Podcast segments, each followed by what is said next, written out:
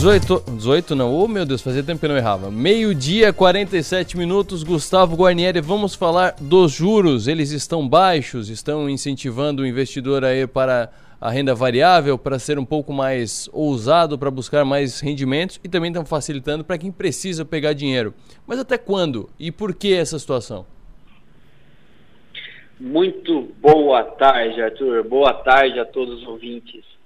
É, eu acho que a gente comentou, ah, eu comentei várias vezes aqui na rádio, né, sobre a diferença dos juros e como a gente se baliza bastante pelos juros futuros que a gente chama, tá? É, eu queria comentar um pouquinho mais disso e como é que o Bacen e como que o mercado precifica a taxa de juros para o futuro e como que isso pode interferir no agora. É, por exemplo, tá? Uh, hoje a gente sabe que a taxa de juros está 2, vai continuar 2 por muito tempo? É, o mercado acredita que continue por mais tempo, o Bacen já disse né, que o nosso viés de taxa de juros é continuar abaixo, é, mas é, o que a gente tem uma preocupação. A preocupação é uma, uma inflação alta. Se a inflação começa a disparar muito, é, a gente não tem mais como segurar os juros baixos. Né? É, a gente vai ter que aumentar os juros para segurar a inflação de novo. A gente não pode deixar isso estourar. Só que, pô, Gustavo, mas como é que a inflação não pode estourar e sendo que o GPM, que é um indicador de inflação também, está acumulado 18% em 12 meses.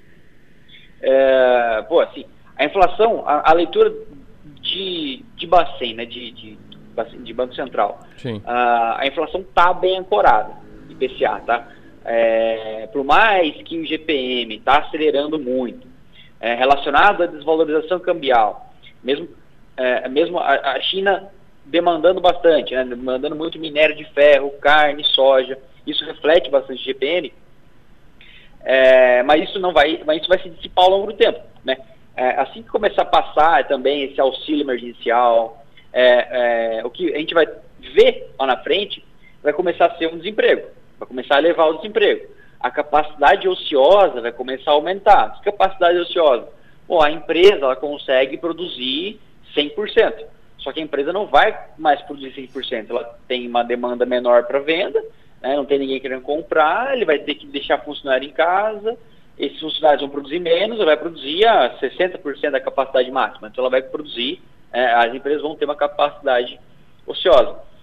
É, então, o risco de inflação começar a aumentar bastante, com toda essa capacidade ociosa, o risco de inflação está muito menor, é, o risco da inflação começar a aumentar muito, muito menor do que um risco de um cenário de, de deflação, né? É, em que vai tudo produzir menos. E esse cenário a gente vê a Selic se mantendo é, bem mais baixa ali, é, no, no, no, patamar de um dígito, né? não vai ser estourada para cima não. O mercado ele começa a olhar o teto de gastos. Então, o, qual que é uh, um, um balizador para isso estourar ou não? O teto de gastos. Foi por isso que durante é, foi, foi terça-feira, né? Terça-feira o mercado estava esperando é, o mundo inteiro subiu, só o Brasil caiu. É, Europa subindo 2, 2,5%, Estados Unidos 1,5%, a gente caiu 2,5%. Por quê? Né, aquela, aquele pronunciamento que é para uh, do renda cidadã que é utilizar o dinheiro do do, dos precatórios. Isso, isso, que então, o pessoal o já estava. Que o pessoal já fez comparação. Do, do, de começar a usar o dia do precatório.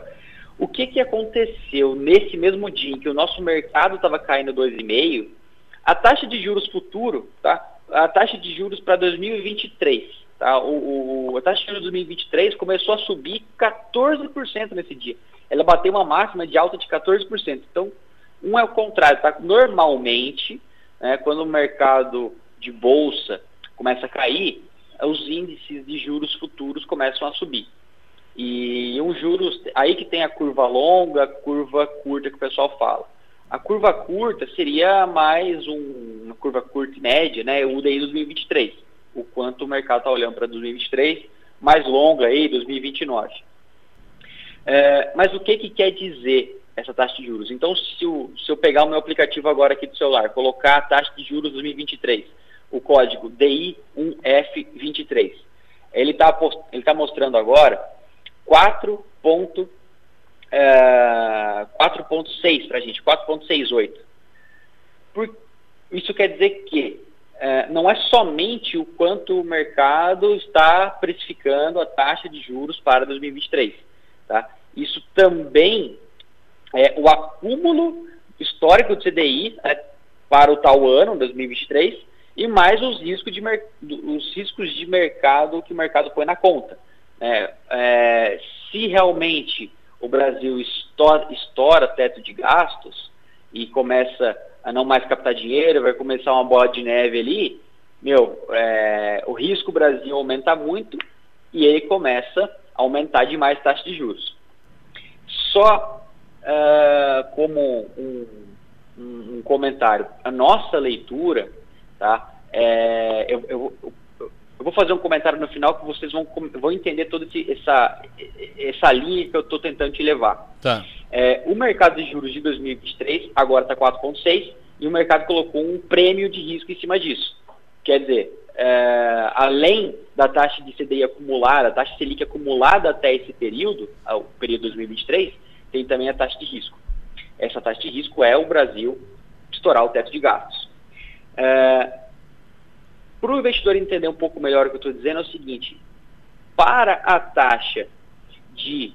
Uh, a taxa agora, né? Uh, para a taxa de 2000, 2023 contemplar a taxa Selic real da, do, do, do, momento, a taxa Selic agora teria, né, até meio do ano que vem, a taxa Selic real tem que uh, chegar a patamares acima de 6%.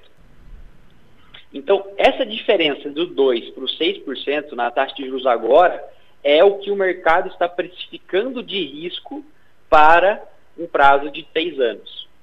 Na nossa leitura, tá? Nossa, eu digo WISE, é, o mercado está precificando um risco muito a mais do que o necessário. Quando eu digo nível de risco a mais, é o mesmo tá, de, uh, do pensamento de março. Bolsa é expectativa do futuro. Então, quando a bolsa estava 120 caiu para 60, a expectativa de mercado, né, o, a média de todo mundo que estava operando na bolsa falou: nossa, o mercado já era, acabou tudo, é, é, os meus ativos aqui estão mais baratos. Para eu querer entrar numa empresa como Petrobras, ela estava 20 e poucos, eu só aceito pagar 14. Então o mercado precificou no nível de risco. Eu só aceito pagar 14, eu não aceito pagar mais risco que isso, é muito caro, um risco maior. Para o mercado agora também, é, a taxa de juros que aceita comprar é uma taxa de juros para três anos de uma taxa de 6%. Atualmente está 2%, o mercado está acreditando que chegará a 6%. É, o que, que estou querendo dizer com isso? A taxa de juros futura está é, com um nível de risco muito folgado, tá? Muito folgado. Tende a começar a cair bem.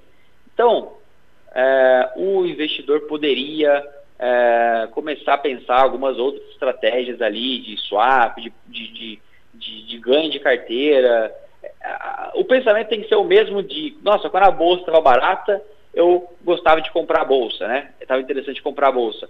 Agora a taxa de juros futura está muito alta.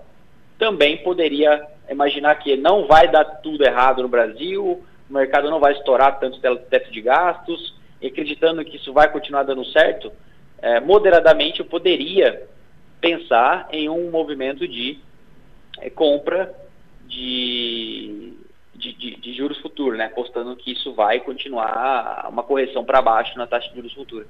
Isso, na verdade, com todas essas informações que tu passou, esses cálculos, então quando eu entro aqui uh, nas opções de tesouro pré-fixado, porque a maioria é indexado por alguma coisa, pelo IPCA ou alguma outra coisa. Tesouro pré-fixado, quando eu vejo que o pré-fixado para 2026 é 7,37, é baseado nessa curva de juros que tu falou. É baseado nesse, nessa projeção que o mercado faz, calculando o risco e calculando a situação atual, vai chegar, deve chegar próximo disso, põe um pouco a mais para ser atraente para o investidor. É isso. Então não, esse 7,37, 7,78 não vem do nada. Não vem do nada, é exatamente. É, é essa taxa de juros que é negociada no mercado. Quanto que o mercado está precificando a minha taxa lá na frente, né? é, quanto que o mercado aceita de risco. É, na último, no última rádio que o Fabrício comentou aqui sobre a, a, a taxa de juros negativa, a marcação mercado negativo do Tesouro, era o seguinte, o Tesouro tentou captar uh, um dinheiro, uma taxa muito barata, o mercado falou, não, não aceito pagar essa taxa, está muito barato. E aí a taxa começou a aumentar, a taxa de juros futura começou a aumentar. É, e é por essa taxa aí que o mercado vai se balizando para emitir debêntures, emitir tesouro direto, CRA, né, é, CRI, CRA e assim vai. Isso aí, obrigado Gustavo, um abraço, até amanhã. Abração Arthur, abração ouvinte, tchau, tchau para vocês. Money Talks. Oferecimento. Conheça o Sangaldino bairro Jardim. Lançamento da GA Top Loteamentos. Só leve o que te faz leve. Leve Ortopedia. 3056 1227.